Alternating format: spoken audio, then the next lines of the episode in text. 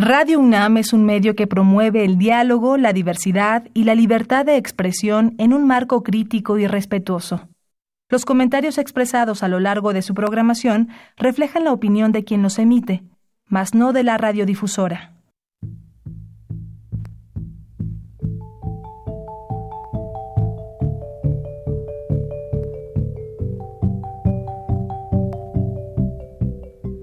Radio Universidad Nacional y la Facultad de Economía presentan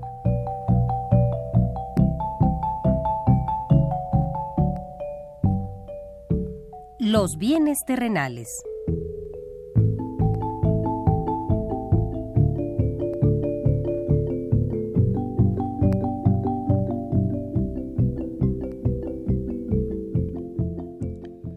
Bienvenidos a este espacio radiofónico de la Facultad de Economía de la UNAM. Como cada semana, estamos aquí con ustedes para reflexionar sobre un tema interesante relacionado con la economía, la política, la cultura y las cuestiones sociales. En nuestra mesa de análisis participan destacados especialistas, quienes nos acompañan hoy en este estudio y como siempre, le invitamos a participar en este programa a través de sus llamadas telefónicas. Para nosotros es un gusto saber que usted desde su casa, desde su oficina o en el lugar donde se encuentre, se interesa en el tema que tratamos. Nuestro número 5536 8989. Repito con mucho gusto, 5536 89 89.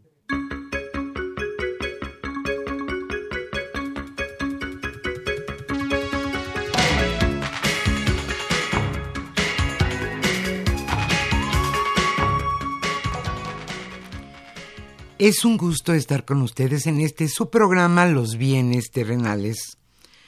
Como es obvio, como todos ya sabemos, nuestro país y el mundo se encuentran en una alerta sanitaria por el coronavirus. Esta estación ha decidido que los programas en vivo, como el de hoy, con el, con el que estamos con ustedes este viernes 20 de marzo, durante un tiempo se retransmitan. ¿Para qué? Para proteger la salud de todos nuestros compañeros que trabajan en esta estación Radio UNAM. Se nos ha pedido a todos que en la medida de que se pueda permanezcamos en nuestras casas con actividades limitadas. Eso haremos, eso trataremos de, de hacer. Deseamos que todos en sus casas se encuentren con salud, hay que evitar aglomeraciones, en fin, lo que se nos ha dicho, tener mucha higiene en las manos, con gel, con jabón, en fin. Pues hoy es el último programa en vivo en, un mes o no sabemos cuándo pase esta emergencia. Hoy hablaremos precisamente sobre economía y salud en la primavera de 2020. Es un gusto, como siempre, que usted nos escuche y que participe en este programa. Nuestro número 5536 89 89. Aquí estamos con ustedes en vivo hasta hoy y las próximas semanas haremos retransmisiones del programa. Hoy estamos con ustedes, Socorro Montes, en los controles técnicos y, también contestando con mucho gusto sus llamadas telefónicas Orlando Santana y Pedro Rosales. Yo soy Irma Espinosa y le invito a estar con nosotros los próximos 54 minutos. Hoy, como le decíamos, el tema será economía y salud en la primavera de 2020. Carlos Javier Cabrera Adame coordinador de este programa, Los Bienes Terrenales, charlará con dos destacados economistas y catedráticos de nuestra facultad. Ellos son Luis Rodríguez Medellín y Óscar León Islas. Le invitamos a participar. Y como siempre, antes de que inicie la primavera o el día que inicia, escucharemos a Vivaldi.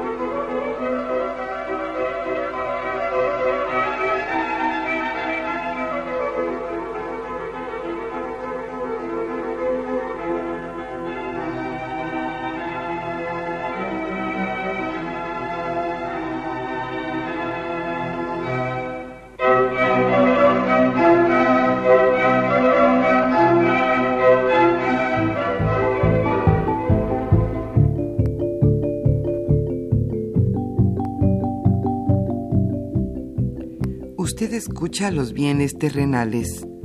Nos interesa conocer su opinión. Le invitamos a comunicarse a este programa al teléfono 55 36 89 89. Repetimos con mucho gusto 55 36 89 89.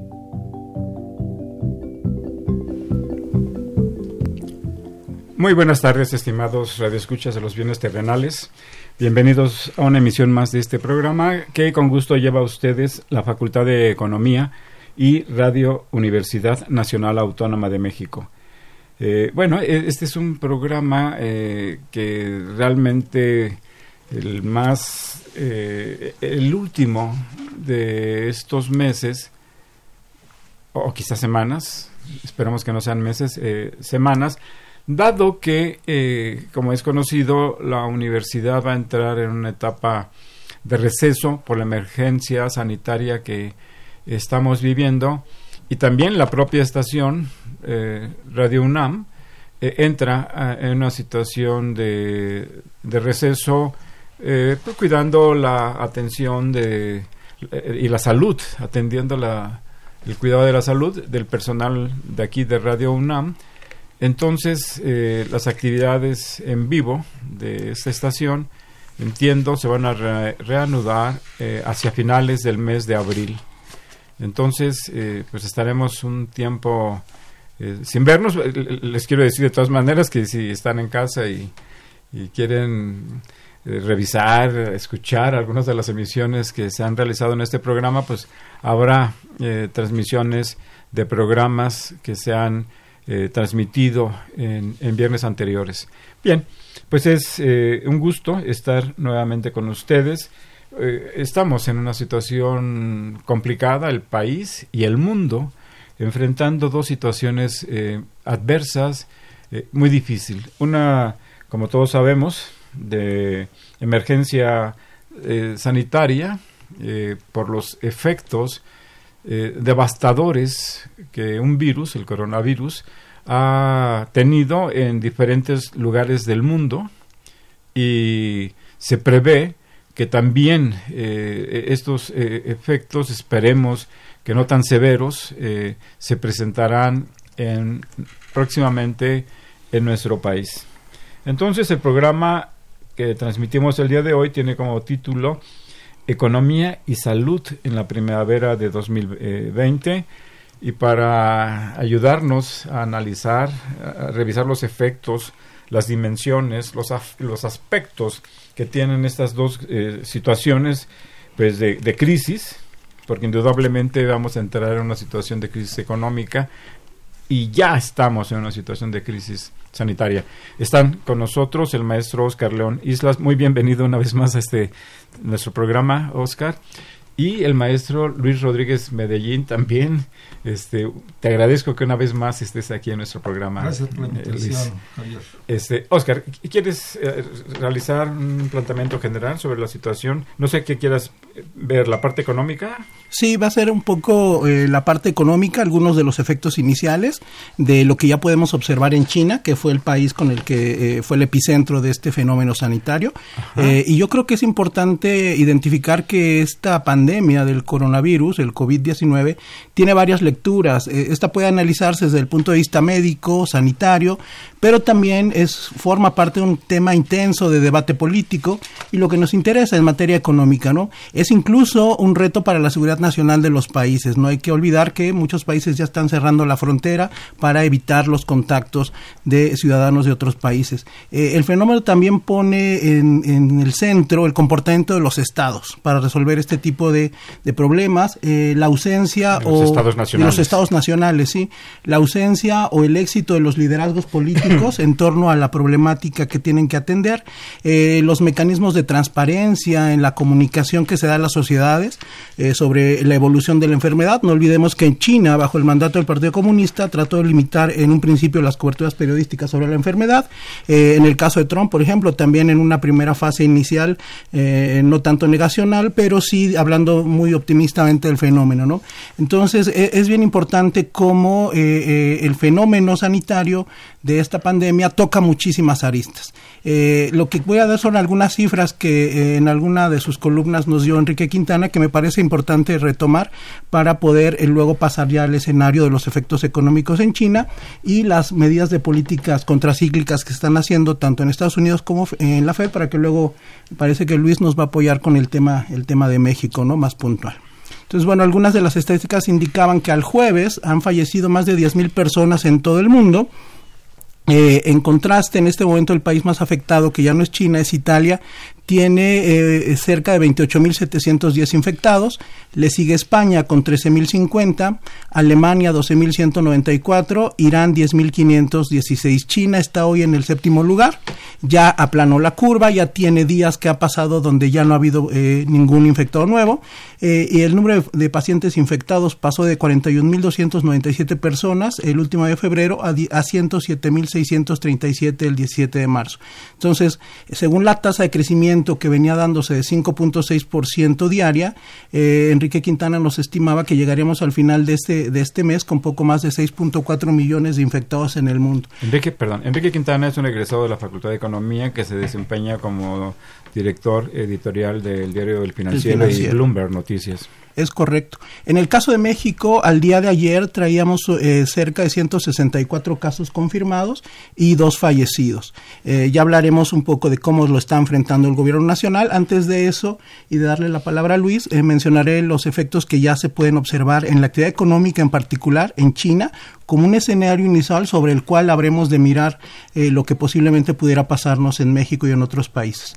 Son cifras oficiales de la Oficina Nacional de Estadística, donde nos indica que la producción industrial en los meses de enero y febrero, las últimas cifras disponibles, registraron una caída del 13% respecto al mismo periodo, enero-febrero del año anterior. La producción. La producción en China, cayó 13.5% el primer bimestre de 2020 con respecto a mismo periodo 2019. Incluye un retroceso de 7.9% en las empresas del Estado, 14.2% de caída en las empresas privadas y un dato bien interesante que tiene efectos expansivos con el comercio y la actividad económica global, 21.4% cayó la, la actividad productiva de las empresas chinas con inversión extranjera. Entonces, e, es un dato bien impresionante por sectores. Las compañías mineras registraron una caída anual de 6.5%, las de manufacturas 15.7%, el sector de energía y agua cayó 7.1%. El comercio minorista, que es un fenómeno que después vamos a ver para México, tuvo una caída también en el mismo primer bimestre a términos interanuales del 20.5%. Las ventas online, el comercio electrónico, ese tuvo un comportamiento contrario un incremento del 3% y hablaremos un poco qué puede pasar con México. El dato con el que quiero cerrar este panorama de efectos en China es la caída en la inversión en activos fijos. Cayó 24.5%. En materia de infraestructura cayó 30.3%. Las de manufacturas, las inversiones nuevas en manufacturas 31.5%, el sector inmobiliario cayó 16.3% y el de alta tecnología casi 18%. Y el último dato con el que cierro este panorama es el de el desempleo, 6.2% en el mismo periodo. Estos datos que nos comenta eh, Oscar son muy importantes, dada la importancia que tiene China en la economía mundial y la importancia que tiene también en el establecimiento de las eh, cadenas de, de valor. Eh, mucha parte importante de la producción china pues se utiliza como insumo intermedios en la fabricación de otros países en otros eh, eh, en otros países y en consecuencia pues el impacto que va a tener en la actividad económica mundial va a ser significativa. Luis nos quieres presentarnos puedes ayudar a revisar este tema estos temas por favor este, evidentemente el problema del, del COVID-19 es un problema muy fuerte que estamos enfrentando y que, bueno, de alguna manera ya está, ya está impactando de manera importante. Eh, todavía no tenemos datos para la economía mexicana porque estamos casi por concluir el primer trimestre y sabemos que tiene un rezago para la publicación de, de la, del comportamiento económico, y, pero será hasta como por ahí, por mayo más o menos, que nos estarán dando las cifras eh, esto. Pero ya podemos, digamos, alguna, de alguna manera visualizar, visualizar que no nos va a ir cómo está la situación. Sí, que no nos va a ir muy, muy bien. Sobre todo porque ya veníamos de, una, de un resultado del año pasado con una caída del 0.1%, entonces es decir, ya teníamos una base no muy sólida y ahora nos enfrentamos a este, a este problema, quiere decir que vamos a estar más complicados de lo que este, se esperaba. Es decir, todos, todas aquellas eh, estimaciones que hicieron en los criterios de política económica pues, ya se cayeron. Ya no, ya no va a haber modo de que se sostengan eh, hacia adelante. Es más, las estimaciones eh, en algún momento nos han puesto entre el 1%, 0.5% y las últimas estimaciones nos ponen con una con una caída del 4%. O Algunos oscilan entre 2 y 4%. Sí, que eso ya está. Que no dejan de ser estimaciones, porque puede ser peor. Sí, la más fuerte es la de Bank of America, que la, señala en menos 4.5%. Y, y, otras estimaciones que lo ubican entre 2%. Si eso lo comparas con lo que pasó eh, cuando la, la, influenza se da aquí en, México, la caída fue de, más del 5%. Es decir, eh, pareciera que no, no afecta tanto como aquella vez, pero aquella vez nosotros éramos el, el origen, ¿no? esta vez no, pero me parece que eh, el contexto que, nos, que, nos acabas de, de, describir este, no es otra cosa más que nos vamos a estar en, en crisis, no hay, no hay de otra. Este, yo creo que las estimaciones todavía son muy son estimaciones. Sí, eso. Y son pronósticos y, acertar a los pronósticos no es cosa sencilla. No, definitivamente no. Eh, pero en fin, este es, este es un poco el panorama. ¿Qué es lo que hemos visto acá? Bueno, evidentemente hay dos, dos, dos variables clave. Uno es la, la, la pandemia del COVID-19 y la otra parte es el escenario que, adverso que se creó con el mercado petrolero. O sea, todas variables que definitivamente nos van a pegar tremendamente, ¿no? Este, el precio del petróleo había hasta bajado hasta, hasta 14 dólares por barril, Ayer creo subió a 17.70. Entonces. Y se había estimado en los criterios en 45 dólares. 49 dólares. La cobertura era de 49. Está en 49. ¿no? Entonces es un. Un diferencial impresionante. Impresionante y que al final de cuentas dices, pues sí, no vamos a tener ingresos. No vamos a tener ingresos para poder cubrir toda esta demanda social que se va a estar generando este, porque todavía no entramos a la fase 2 o ya estamos a días de entrar a la fase 2 de esto y entonces esto sí nos va a, complicar porque por un lado el, el, Ricardo, no, Roy López, director general del Centro Nacional de Programas Preventivos y Control de Enfermedades, aclaró que en el país se cuentan con 121.435 camas hospitalarias, 82.892 consultorios y 33.000 unidades de salud. Además, además hay 13.000 médicos generales y 2.053 servicios estatales de salud. Es decir, esa es, digamos, nuestra infraestructura, infraestructura y tenemos una población de más de 120 millones de personas y si a eso le, le, agregamos que eh, poco más del 50% de la población ocupada está en la economía informal, pues esos no tienen cobertura, ¿de acuerdo? Pero además... No tienen cobertura médica, médica, este, del eh, IMSS, eh, apoyos para el desempleo, para eventualidades que se le pueden presentar. Sí, en, en efecto, y entonces eso ya los coloca en una situación más, más complicada. Pero además es gente que siempre está en la calle. Y entonces eso Su modo de vida depende de la movilidad de la gente, ¿no? Entonces eso lo, lo, convierte un poco más, más, este, más complicado para la atención y para la detección. Además, todos los que hemos viajado alguna vez en el metro vemos cuántos este, vendedores van, van, van ahí y bueno, esto se puede convertir en algo complicadísimo. Si no se toman las medidas eh, necesarias, esto se nos puede complicar de manera de manera importante. Yo creo que, que en efecto va, va, a ser una situación muy difícil la que vamos a enfrentar eh, en términos eh, de la economía global, pues no solo la economía mexicana va a tener una contracción significativa, sino la economía mundial. Y de hecho, la economía mexicana, pues eh, en parte su contracción tendrá un origen externo. La CEPAL estimaba, la señora Alicia Bárcenas ayer estimaba, presentaba los, algunos datos, estima que la economía regional, la economía de América Latina y el Caribe, se contraerá 1.8% en promedio eh, en este año. Este, ojalá, ojalá que así fuera, porque da la impresión de que el impacto puede ser mayor, la parálisis en China con los datos que ya nos proporcionaba ese, Oscar, una caída del 13% en la producción para el primer semestre. Claro, se puede revertir todavía a lo largo del año, pero una caída del 13% es, tiene un impacto muy fuerte en las cadenas de valor global, en la economía eh, mundial. Entonces, ese es el panorama que, que estamos eh, enfrentando en materia económica.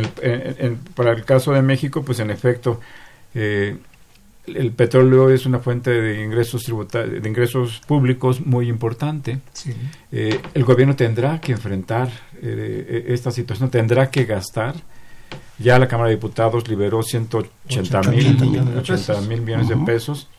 Hay una eh, propuesta prácticamente generalizada de que se libere, se liberen los recursos previstos en el superávit de 1% del Producto Interno Bruto eh, de, superávit primario, es decir, la diferencia entre el pago de entre el gasto y los ingresos descontando los, los, impuestos. Entonces, ahí hay eh, una reacción muy importante para enfrentar la parte, la crisis de salud y por otra parte para tener cuidado sobre lo que señalaba Luis. Eh, hay en el país 72 millones de personas que no tienen seguridad social. Así es. Eh, el 56% de la población ocupada, según la encuesta nacional de ocupación y empleo, no eh, son informales, es decir, no cuentan con mecanismos de apoyo sociales. Entonces, son esos los retos que enfrenta el país a través de su organización, que es el Estado. Y por otra parte, que más tarde comentaremos, está la cuestión de la responsabilidad de cada uno de los sectores y cada uno de los, de los ciudadanos. Oscar, ¿quieres agregar algo? Sí, sí, sí. Creo que nos queda claro entonces que esta fase de transición eh, para controlar el fenómeno su expansión, implica un parón a la economía, ¿no? Esta, esta idea de, la distancia social, el quedarnos en casa, lo que va a generar es eso, un parón a la economía como una medida para eh, frenar la pandemia. En ese sentido, cobra mucha relevancia el papel que desde el Estado se tenga con las políticas monetarias y con la política fiscal para darle un empujón a la economía. En particular con la política monetaria, dotar de inyección de liquidez, de dinero a la economía, a los agentes económicos y desde las medidas fiscales, eh, eso tiene efecto, pero la política monetaria tiene un efecto en el corto plazo y se buscará, evidentemente, según las circunstancias, que... Eh, las medidas se podrían ir Sí, lo voy a comentar. En el caso de, Estados Unidos, que es el ejemplo, y el Banco Central Europeo, eh, lo que le llaman eh, algunos especialistas el dinero de helicóptero, ¿no? En esa metáfora de Bernanke, Ben Bernanke, eh, de la Fed en algún momento de Estados Unidos, de que si era como experiencia de la crisis del 21-33, que él estudió mucho, eh, decía que algo que acentuó el estancamiento o el efecto recesivo de esa crisis fue el que no hubiera liquidez en la economía y que si era necesario soltar dinero desde helicópteros en el cielo, que había que hacerse. Bueno, la metáfora se hace realidad en el presente con la administración de Trump, que está generando un paquete de estímulo económico por valor de 850 mil millones de dólares. Básicamente las medidas serían las siguientes, envío de cheques en efectivo a los ciudadanos de manera inmediata, aplazamiento de pago de impuestos, asistencia a sectores especialmente afectados como las aerolíneas, el sector hotelero, eh, serían cerca de 500 mil millones de dólares a esas actividades de liquidez inmediata. Eh, y otros 300 mil millones de dólares se usarían para ayudar a las pequeñas empresas a seguir pagando a sus empleados. Esas son medidas inmediatas que buscan desde lo monetario inyectar de liquidez a la economía para que los agentes económicos busquen dinamizar con el consumo la actividad. Recordar que en Estados Unidos el consumo representa 70% de eh, su PIB. también, por acá. Pero cuando, cuando lo vemos al, del lado mexicano, no vemos ese tipo de, este, de acciones, ¿no? Vemos más bien todo lo contrario, no va a haber incentivos fiscales, no eh, este no van a, dar más más más apoyos. Y entonces esto provoca que se ponga más nerviosa la, la, población toda la parte del sector privado. Las caídas en las bolsas que también es otro de los puntos que hemos observado pues evidentemente no, no reflejan esto más que un gran nerviosismo ante estas ante estas situaciones no y, en el caso de México vemos hemos visto cómo la, cómo ha caído la bolsa de manera constante. Todavía ayer cayó, ahorita no sé cómo vaya, pero... Ayer cayó 1.1%. Ya fue, fue mucho menor, pero también en respuesta a que crecieron las otras bolsas. O sea, entonces me parece que eh, en el caso mexicano no vemos este tipo de, de, de, acciones que en otros países se están tomando para, que, para poder aminorar los efectos negativos que trae este, este, este escenario tan complejo que tenemos en este momento. Eh, yo creo que la reacción debe ser eh, drástica, oportuna sí, claro. y, lo y lo suficientemente profunda. Aquí habría que señalar que, bueno, ya el presidente López Obrador anunció que se adelantaría el pago de las pensiones para los adultos mayores, con lo que 8 millones de adultos mayores que reciben esas pensiones van a recibir en, en el próximo pago pues, el equivalente a 5.600 eh, pesos y que suman en total 42 mil millones de pesos. Si es suficiente o no, habrá que verlo. E, ese es un paso, esa es una medida. La Cámara de Diputados, como ya lo habíamos comentado, liberó recursos por 180 mil eh, millones de pesos. Habrá que ver qué tan rápido se utilizan y, qué, y, sobre todo de, qué manera. Eh, se ha anunciado también eh, que están elaborando un eh, conjunto de medidas para apoyar a este gran número de que ya mencionamos de 72 millones de mexicanos que no tienen seguridad y de 31 millones de mexicanos que se encuentran en la eh, que son parte de la población ocupada y que se encuentran en la informalidad. Habrá que verlo. En España se instrumentó un programa que cuenta con recursos por 200 mil millones de euros. Eh, en Alemania, un programa con 300 mil millones de euros, de euros y en conjunto la Unión Europea destinará aproximadamente también un billón de dólares. Esto nos da una idea de la magnitud del problema que de la magnitud del problema que se está enfrentando y que se está viviendo en todo el mundo.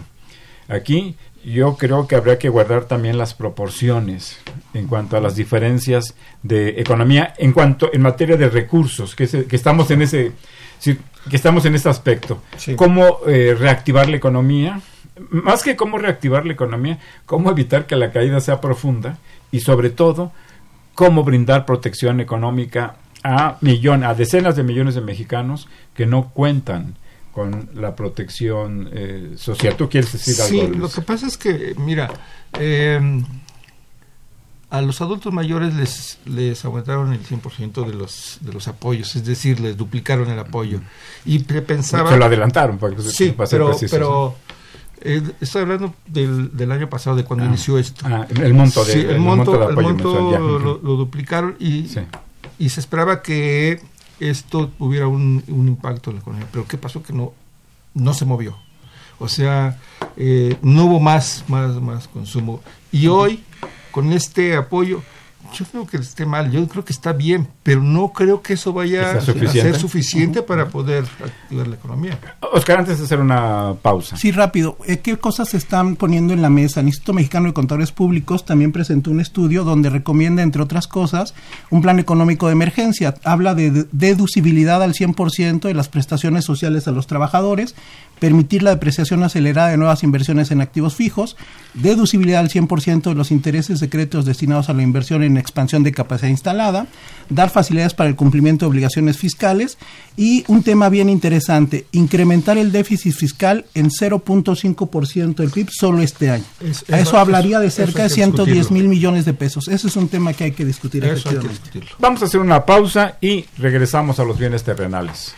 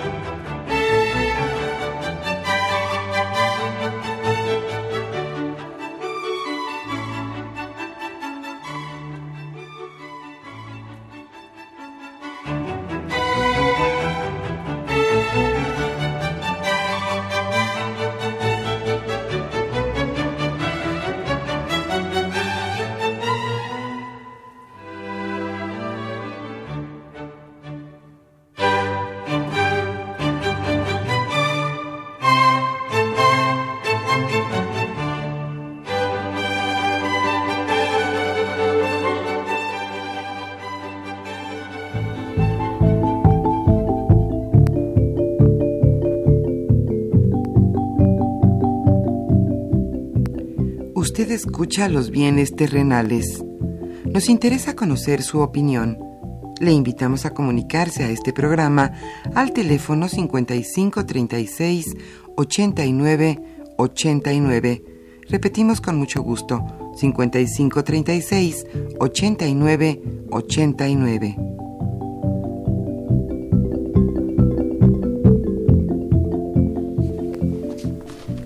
Nos encontramos en esta mesa de análisis Oscar León Islas, Luis Rodríguez Medellín y su servidor Carlos Javier Cabrera Adame para comentar eh, los temas de la difícil situación económica y la difícil situación en materia de salud que estamos viviendo en esta primavera de 2020.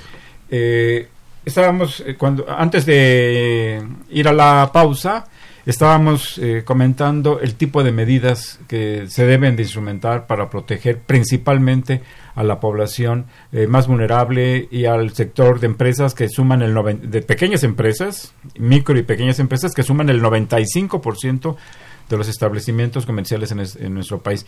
No hay duda de que vamos a enfrentar una situación de crisis y de contracción económica muy severa y no hay duda tampoco de que en materia de salud vamos a enfrentar situaciones también indeseables, adversas y que van a perjudicar a un sector muy importante de nuestra población.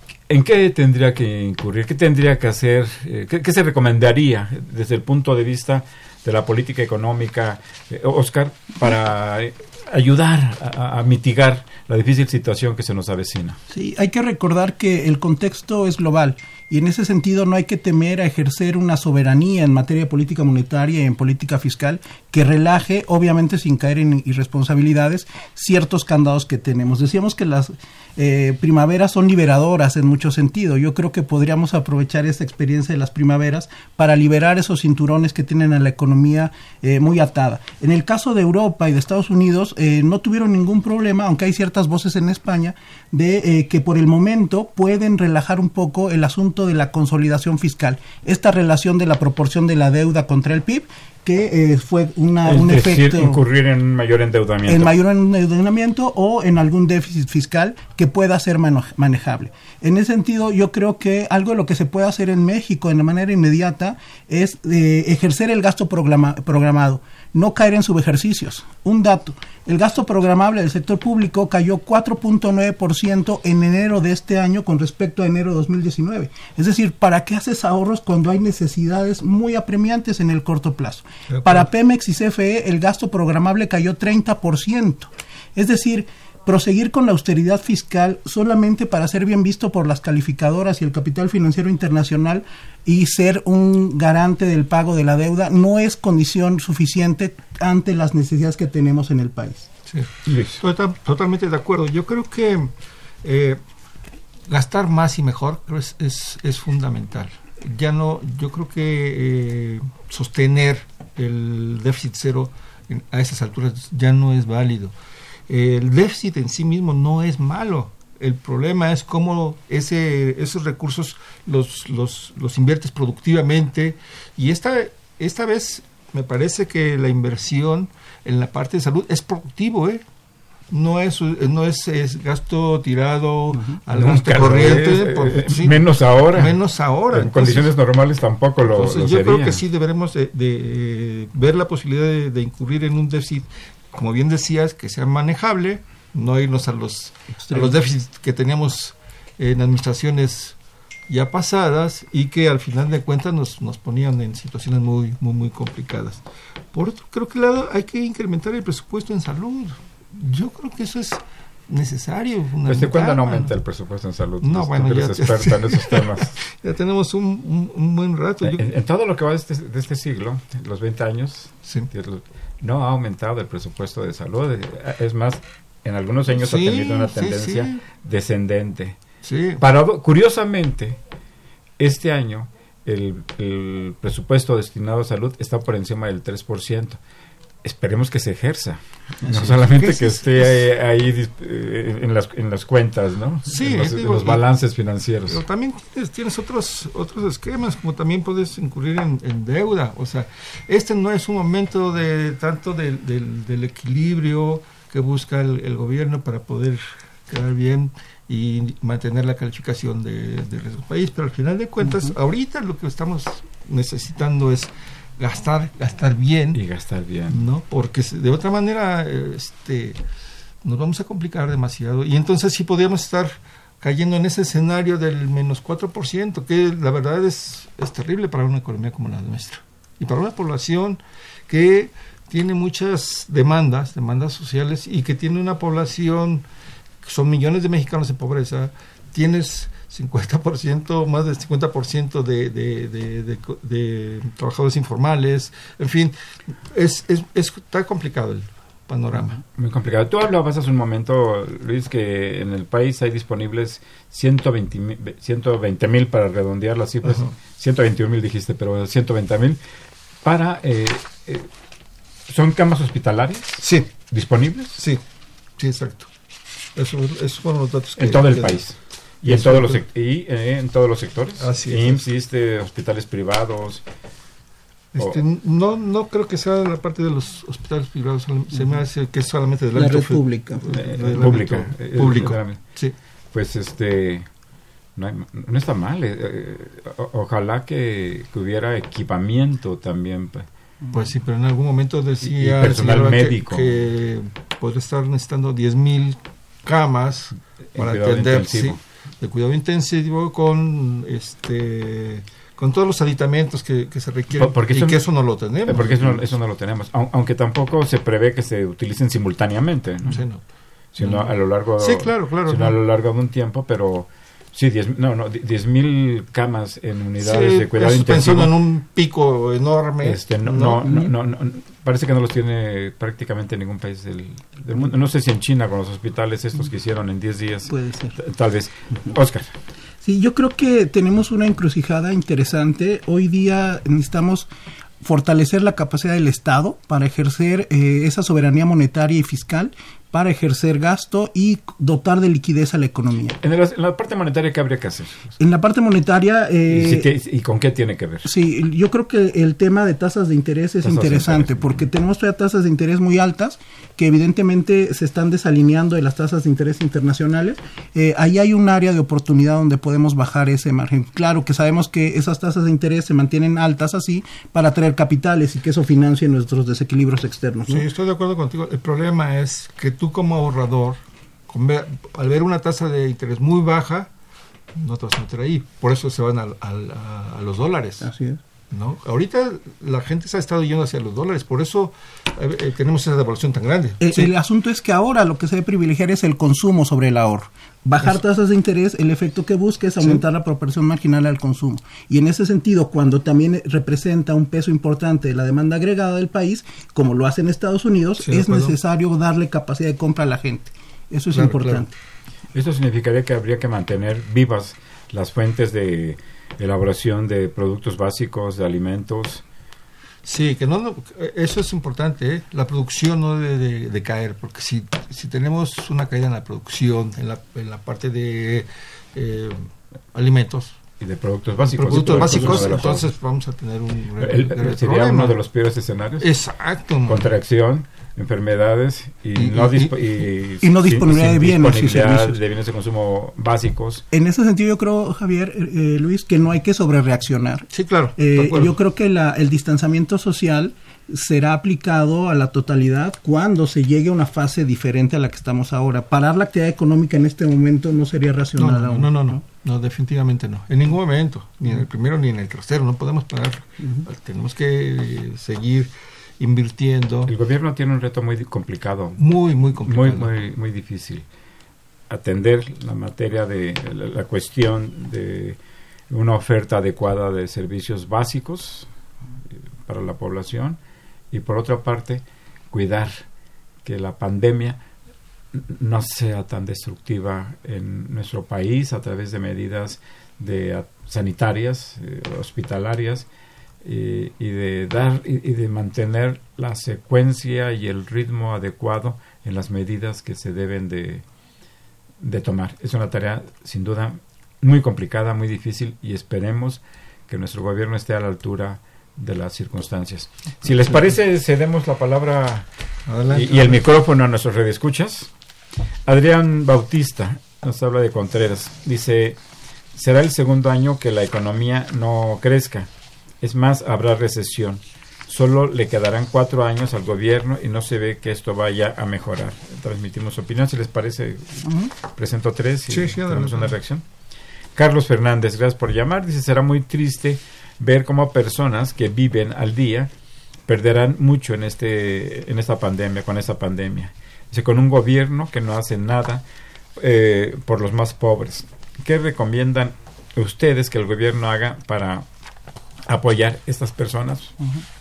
Eh, Jorge Aguilar de Tlalpan, gracias por llamar, dice, ¿de qué magnitud será la recesión que se presentará en la economía mexicana? Si, una- Si quieres reacción. tomo la de los efectos en la, en la gente que vive al día, de- día al día.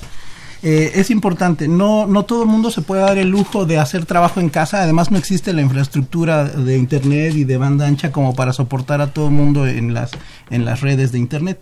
En ese sentido, un dato importante que dio a conocer la Cámara Nacional de Comercio en Pequeño es, es fuerte. Estimó que el 10% de los negocios familiares están en riesgo de bajar o de caídas en sus ventas eh, al cerrar las cortinas por la crisis sanitaria. En particular, papelerías, cafés de Internet, taxis, suspensión de clases, transporte escolar privado que ya no va a existir, cooperativas, venta de uniformes. Hay, hay caídas impresionantes en la actividad. Las tortillerías y las panaderías. Exacto. Y ahí hay una línea, ahí hay una línea interesante porque son el, el, primer canal de distribución de bienes y servicios. Entonces, el comercio tradicional esperemos que no cierre sus puertas porque ahí es donde, con todo y, y distanciamiento social, tenemos que salir a hacer esas compras cotidianas. Entonces, mantener esa actividad es prioritaria.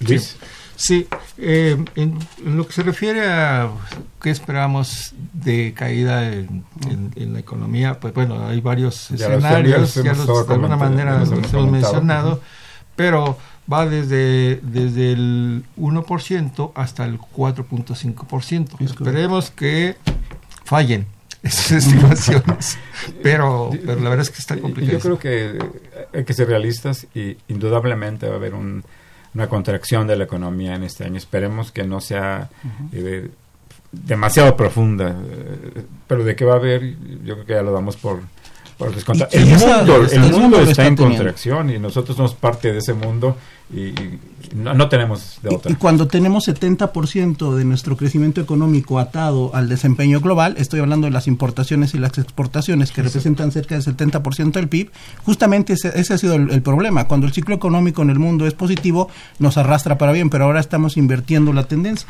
De modo tal que voltear a ver el consumo interno y el ejercicio de gasto responsable eh, desde el sector público son medidas que desde lo interno deben ayudar. Sí, hoy, hoy si, si, si lo vieron, este, Estados Unidos estaba cerrando parcialmente la frontera y de inmediato reaccionaron para decirle, a ver, espérate, no vayas a cerrar todo porque si no el comercio nos va a fregar más todavía, ¿no? Entonces, ojo, ojo, porque la, caída que tenga la economía mundial sí va a impactar de manera importante en, nuestro país.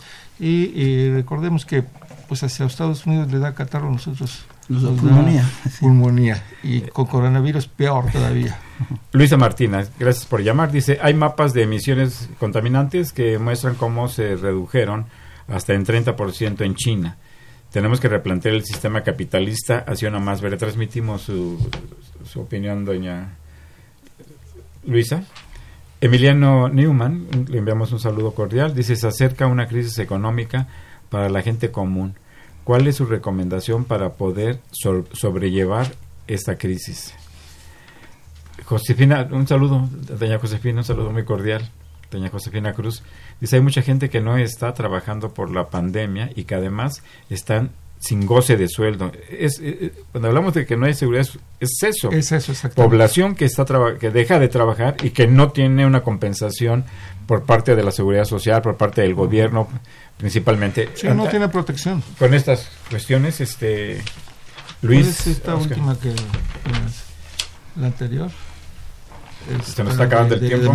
Quizás en lo que Luis revisa esa parte, lo que nos decía Luisa Martínez, un efecto positivo de esta pandemia es justamente cómo han bajado, al, caer la actividad económica, pues bajan las tasas de contaminación. Es sorprendente cómo la calidad del aire ha mejorado en, China o incluso el mar en Venecia, está transparente, se pueden ver delfines. Sí, ah, con respecto a Emiliano, yo creo que lo habíamos dicho en este momento, hay que mandar más, más incentivos, más apoyos a la, a la parte del de lo social. Sin embargo, son pocos los programas. Yo no sé qué va a pasar con, con toda esta población de, de, los chavos a los que están apoyando con el empleo y si esas empresas jóvenes, construyendo, el futuro.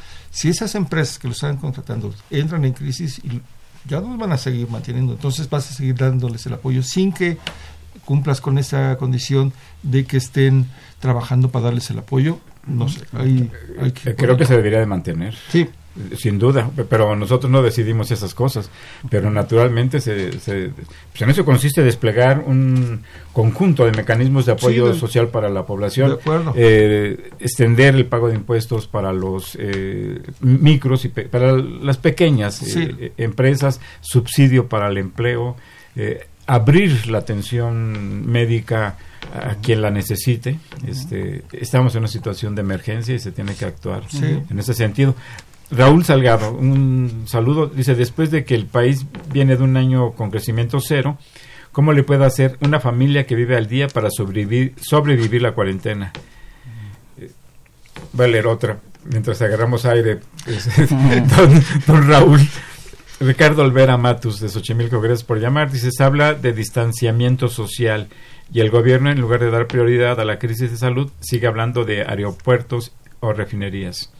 Primero es la salud de la población eh, pasada la emergencia, entonces sí que sigan hablando de cachitos de lotería eh, del avión presidencial. ¿Una reacción? Sí, yo creo que el tema de la salud es importante. Todavía eh, hay gente que no lo cree, que piensa que forma parte de teorías de complot.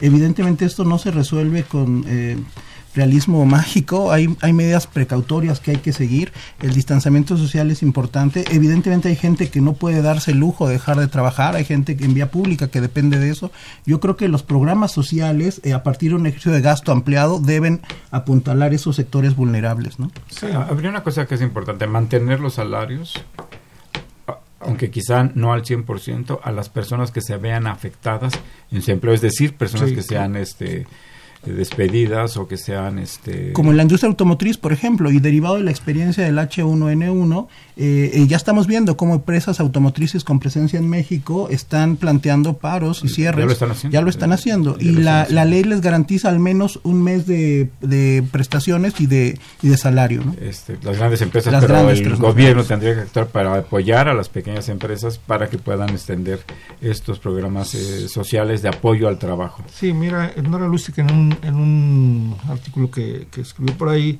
señalaba cómo, que, cómo la salud contribuye al crecimiento económico. O sea, no solamente es, es meterle lana ahí, sino esta, esta parte de salud al crecimiento económico me parece que es muy, muy importante porque al final de cuentas se refleja en productividad. Es fundamental tener salud para poder ser más productivo. Eh, Fernando López Leiva, gracias por comunicarse a este programa. Dice, es difícil que AMLO abandone el superávit fiscal, el primario del que hemos estado hablando. pues su corazoncito es neoliberal y además Alfonso Romo se lo recordaría. Eh, Rebeca Aldama dice, ¿cómo no tenemos, dice, como no tenemos banca de desarrollo, sería bueno que repensaran e hicieran préstamos a medianas y pequeñas empresas a bajas tasas de interés ese es otro instrumento que sí existe, que no se está utilizando adecuadamente, pero que sí existe y, es un recurso eh, al que del cual se puede echar manos. Jorge Morán dice esta epidemia y otras catástrofes nos indican que la nos indican ya la necesidad de cambiar el paradigma. ¿No será que caminamos a un desastre mayor como el de una guerra mundial? Pues esperemos que no. Esperemos, que no.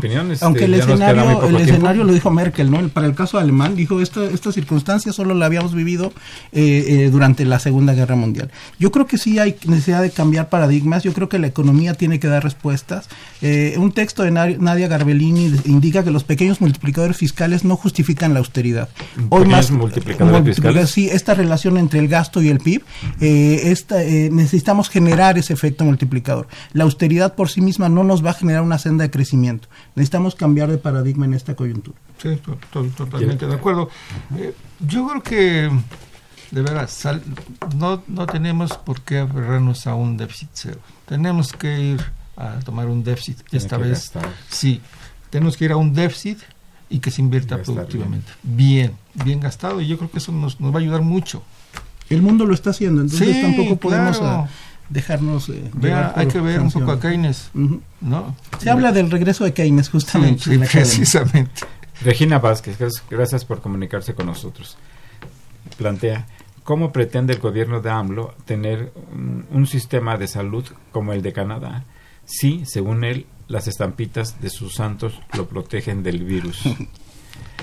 La señora Gil dice hablan del aumento a pensiones pero fue un engaño. De 1.200 al mes pasaron a depositar 2.000 pesos cada dos meses. Eh, no hay aumento. María del Rosario Martínez de Tualpan dice, esta crisis está sacando lo mejor de las personas.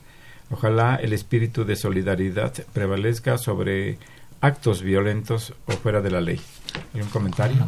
¿Alguna reacción? Sí, no, yo mira, los, los programas sociales se aumentaron, ¿no? Sí, sí, aumentaron, se aumentaron. en términos... Es decir, aumentaron a nivel nacional. En el caso del Distrito Federal, como ya era un nivel más alto. Sí, exacto. No aumentó tanto. Exacto. Pero sí, era de 560 pesos y pasó a 1100 y ahora está en 1200. Sí, sí más, más, más, o más, o menos por ahí. Entonces, sí son, son útiles ¿eh? y además sí, sí ayudan a la, a la, a la población adulta, que es ahorita la más vulnerable.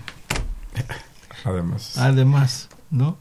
Pues, de, pues derivan de aumentar el apoyo, ¿no? Sí. Están destinando ahí 42 mil millones, podrían aumentar, aumentar el apoyo más a esa población y en general a todos. Además se, a los niños, a los jóvenes, a las mujeres, al, a la población indígena que tan discriminada y abandonada está. Sí. Es un reto muy complicado. Oscar. Sí, yo creo que debemos quedarnos con esta idea. Eh, eh, justamente las crisis eh, sacan lo peor o lo mejor de las sociedades. Esperemos que nuestro caso sea lo mejor. hay que cuidarse en lo individual. el Estado debe replantearse en el centro y ejercer esa soberanía monetaria y fiscal para hoy más que nunca hacer los instrumentos necesarios para incentivar en la actividad económica.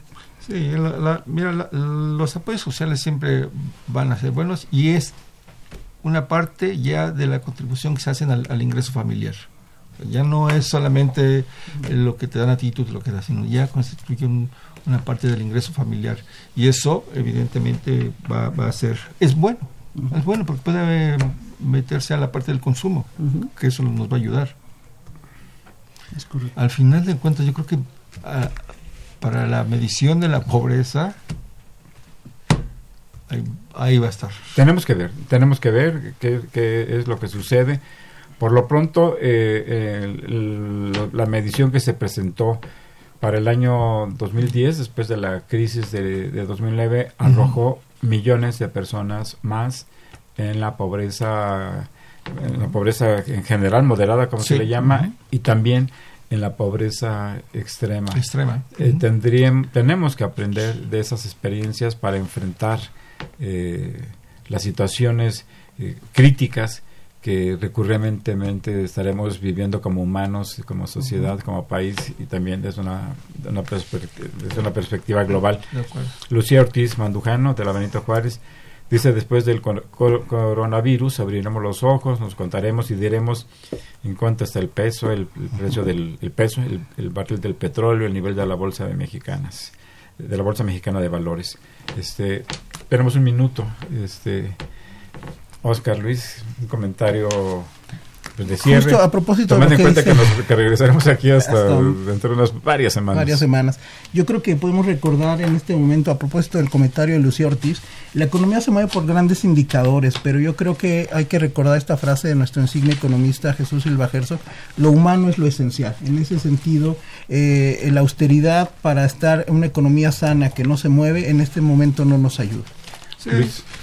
La salud es primero y, eh, y yo creo que sí hay que tener todas las precauciones, sí hay que seguir todas las indicaciones, hay que, hay que estar muy atentos y, yo creo que está bien, empecemos por la sana distancia total. Aquella que Cedillo dijo, vamos a hacer la sana distancia con, su partido. esta vez aquí no, es social. Es que es a nivel individual. ¿no? Esta es social. Mantener la distancia. necesitamos, necesitamos, necesitamos cuidarnos, ser solidarios. Claro. y, y bueno, que nos vaya muy bien a todos. Eh, muchas gracias a ustedes por escuchar este programa, muchas gracias por comunicarse con nosotros, muchas gracias al doctor Oscar León Islas, al doctor Luis Rodríguez Medellín, muchas gracias a ustedes por escucharnos, eh, por comunicarse con nosotros, eh, les deseamos paciencia, no podemos cuidarnos y, y, y nos veremos aquí eh, próximamente. Como ya dije, habrá, se retransmitirán algunos programas. alguien tiene interés en escuchar algunas cosas específicas que se plantearon en, en esta mesa, pues están invitados a hacerlo. Que tengan muy buenas tardes y muchas gracias.